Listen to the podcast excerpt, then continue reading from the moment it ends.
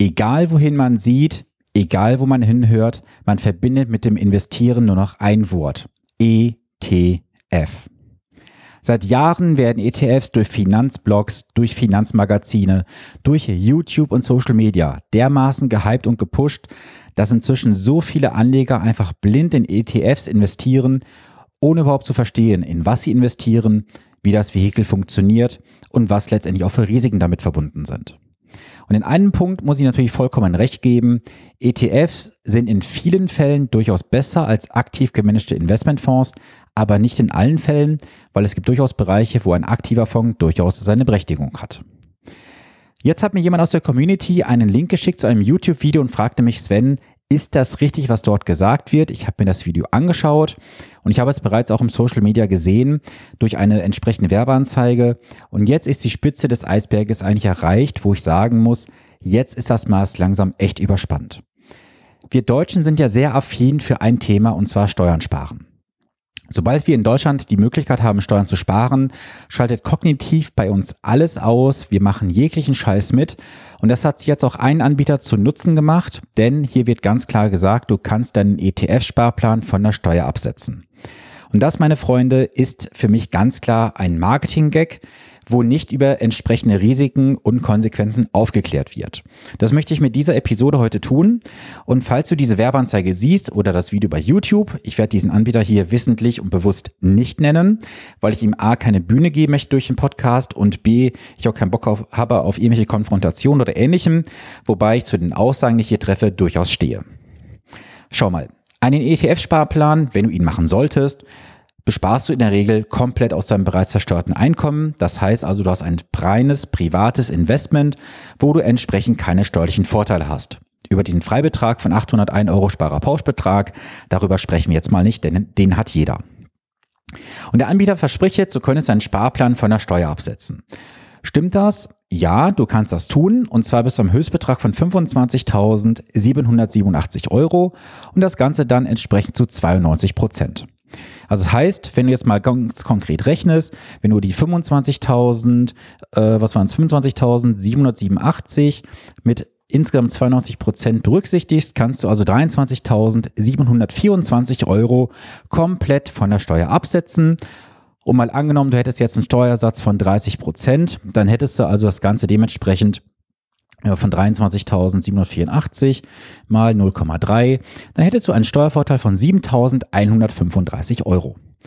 Das hört sich jetzt für dich vielleicht als Anleger als erstes lukrativ an, doch jede Seite der Medaille hat zwei Seiten. Eigentlich sogar drei, wenn man den Rand mit betrachtet, aber lass uns heute mal bei zwei Seiten bleiben. Die Kehrseite der Medaille ist, du hast eine Rüruprente abgeschlossen. Eine Rüruprente, vor der ich schon mehrmals hier im Podcast auch gewarnt habe, denn das ist ein Instrument, was ehrlich gesagt kein Mensch braucht. Eine Rüruprente ist nichts anderes als der große Bruder oder die kleine Schwester, wie du es sehen möchtest, von einer gesetzlichen Rentenversicherung. Das heißt, du bekommst später nur eine Rentenzahlung und hast keine Möglichkeit, über das Kapital frei zur Verfügung. Der nächste Punkt, den man einfach ganz klar sagen muss, du kannst das Geld während der Laufzeit nicht zu einem anderen Anbieter übertragen. Das heißt, du musst dich heute festlegen und davon ausgehen, dass dieser Anbieter die nächsten 30 Jahre, also wenn du heute 30 oder 35 Jahre alt bist, die nächsten 30 Jahre noch durchhalten wird, bis du dann in die Rentenphase kommst und dann nochmal locker 20, vielleicht 30 oder 35 Jahre, je nachdem wie lange du leben wirst, dann auf dem Markt aktiv tätig sein wird, um dir deine monatliche Rente auszuzahlen. Und gerade in der heutigen Zeit, jetzt mal angenommen, ich persönlich würde mich nicht darauf festlegen wollen, ob mein Anbieter im Fall einer Rentenabsicherung noch die nächsten 30 oder 50 oder sogar 60 Jahre da ist. Denn es gibt gerade im Markt sehr große Probleme für viele Anbieter. Wir sehen es auch bei den großen Versicherern, dass viele auf der Intensivstation liegen. Und ich wage auch mal die Aussage, dass wir 2030 mal locker zehn Lebensversicherer weniger auf dem Markt sein werden. Denn viele werden die nächsten Jahre nicht überleben. Das ist eine ganz klare Prognose meinerseits. Ob so eintreffen wird, werden wir sehen. Der nächste Punkt, den du auf jeden Fall berücksichtigen musst, ist, du kannst das Geld nicht frei vererben. Das ist für viele Anleger, wie ich weiß, ein ganz großer Punkt, den sie auch gerne berücksichtigen möchten. Denn es gibt ja heutzutage auch viele, die einfach nicht mehr verheiratet sind, so wie ich auch, die einfach zusammenleben mit jemandem, haben vielleicht gemeinsame Kinder, dann würde aus dieser Rürup-Rente eine entsprechende ähm, Hinterbliebenleistungen gezahlt werden an die kindergeldberechtigten Kinder, aber nur solange die Kinder kindergeldberechtigt sind. Ist man zum Zeitpunkt des Todes nicht verheiratet, bekommt der Lebenspartner keine entsprechende Rentenzahlung. Ein ganz großer Nachteil, wie ich finde. Der nächste Punkt, du musst einfach davon ausgehen, dass diese Rentenfaktoren, die da im Hintergrund sind, nicht zu deinen Gunsten, gerechnet sind. Denn kein Anbieter, egal ob das jetzt ein fondgebundener Anbieter ist oder ein klassischer Anbieter wie eine Lebensversicherung, wird dir irgendwie Geld schenken wollen. Es sind Wirtschaftsunternehmen, die Geld verdienen wollen. Sie können an einer Stelle Geld verdienen. Beim ETF ist das relativ unmöglich, weil die ETFs kosten irgendwo zwischen 0,1 und 0,4, vielleicht 0,5 Prozent laufende Kosten. Also kann man nur Geld verdienen als Anbieter über vielleicht eine entsprechende Service-Fee, man könnte hingehen und sagen, man hat eine gewisse Vertragsverwaltungsgebühr oder man hat im Hintergrund einfach entsprechende schlechte Faktoren, mit denen man rechnet, wo man sagt, anstatt dass wir vielleicht mal eine durchschnittliche Lebenswartung von 85 annehmen, rechnen wir mal vielleicht bis 100 Jahre. Und es ist natürlich vollkommen klar, jetzt brauchst du kein riesen Mathe-Genie sein.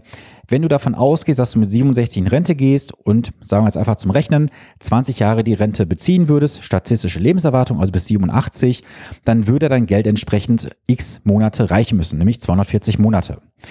Würde man jetzt hingehen und sagen, wir machen das mal auf 30 Jahre gerechnet, dann bist du schon bei 360 Raten, die du berücksichtigen musst. Das heißt, die Rente wird also geringer ausfallen, weil das Kapital ja auch feststeht. Was ich dir mit dieser Episode heute einfach mit auf den Weg geben möchte, fall bitte nie auf irgendwelche Marketing-Gags rein, egal ob sie jetzt von noch so großen Finanzbloggern oder YouTubern stammen. Es sind oft bezahlte Werbeanzeigen, um halt die Reichweite dieser Personen und Blogs und Kanäle zu nutzen, um Absatz zu schaffen. Ich persönlich habe hier in meinem Podcast, bei meinem YouTube-Kanal noch nicht einen einzigen Punkt beworben, wo ich irgendwas bekommen hätte an Provisionen oder an Platzierungsgebühr oder ähnlichem, obwohl diese Anfragen da gewesen sind. Weil ich diesen Podcast komplett werbefrei halten möchte. Ich möchte hiermit auch jetzt keine Werbeplätze verkaufen oder ähnlichem, die ich durchaus verkaufen könnte. Mir ist einfach wichtig, dass du weißt, dass du nicht auf diese Marketing-Gags reinfällst, dass du hier bitte ein bisschen Vorsicht walten lässt. Denn über eine Sache musst du im Klaren sein. Wenn du das Geld einmal investiert hast, kommst du da nicht wieder raus. Das ist auch einer Person passiert, tatsächlich, die ich kennengelernt habe. Die hat das damals über einen Versicherungsvertrag gemacht. Dort wurde regelmäßig Geld eingezahlt mit dem Argument, du kannst ja Steuern sparen. Ja, das war eine Rüruprente gewesen. Jetzt muss ich leider dazu sagen, dass das Ehepaar, welches hiervon betroffen war, einen Steuersatz hatte, jetzt halte ich bitte fest, von gerade mal 10 Prozent. 10 Prozent Steuersatz und dementsprechend war natürlich dann auch die Steuerersparnis überschaubar gewesen. Und egal wie wir es jetzt gerechnet haben seinerzeit finanzmathematisch, das Ding wäre nie auf einen grünen Zweig gekommen. Deswegen lass mich das zum Abschluss dieser heutigen Episode ganz kurz sagen. Schalt bitte den Kopf an, bevor Ihr Kopf ausgeschaltet wird, weil du das Wort Steuern sparen hörst. Zweitens, rechnest dir genau aus, was für, für dich lohnenswert ist und was nicht. Und der dritte Punkt ist, lass dich nicht durch das Wort Steuern sparen ködern. Denn du weißt, es gibt nichts ohne Konsequenz, es gibt nichts ohne entsprechende Einschränkungen. Denn der Staat hat nichts zu verschenken. Und gerade auch mit der aktuellen Regierung, die wir haben, da wissen wir, kommt einiges auf uns zu im Bundeshaushalt, was Geld kosten wird. Und irgendwo muss das Geld herkommen. Natürlich wissen wir auch, das weißt du, das weiß ich, dass die aktuelle äh, Bundesregierung auch irgendwas machen wird im Bereich der Altersvorsorge, der gesetzlichen Rente. Da wird irgendwas kommen. Doch verlass dich nicht auf Systeme, verlass dich nicht auf Steuervorteile. Das Einzige, worauf du dich persönlich verlassen kannst, ist auf dich selber, auf dein Vertrauen, auf deine Kompetenz, die du dir aneignen kannst und auch auf die Kompetenz deines Beraters, wenn du einen hast. Wenn du keinen Berater hast mit Kompetenz, du weißt, wo du jemanden findest. Und das soll es auch für heute gewesen sein mit dieser kurzen, spontanen Episode an einem Mittwochmorgen. Und ich hoffe, du konntest heute ein bisschen was für dich mitnehmen. Und am Montag gibt es dann wie gewohnt wieder eine Episode um 6 Uhr veröffentlicht. Ich wünsche eine wundervolle Woche. Bleibe gesund. Wir hören uns am Montag. Und wenn du Hilfe brauchst, egal in welcher Art und Weise, du weißt, wie du mich findest. Du kannst mich kontaktieren über Social Media, über Telefon, über die Homepage, wie auch immer. Wer den Weg zu mir finden will, der findet ihn auch. Und jetzt hab eine geile Zeit. Bis Montag. Viele Grüße. Dein Sven Stopka.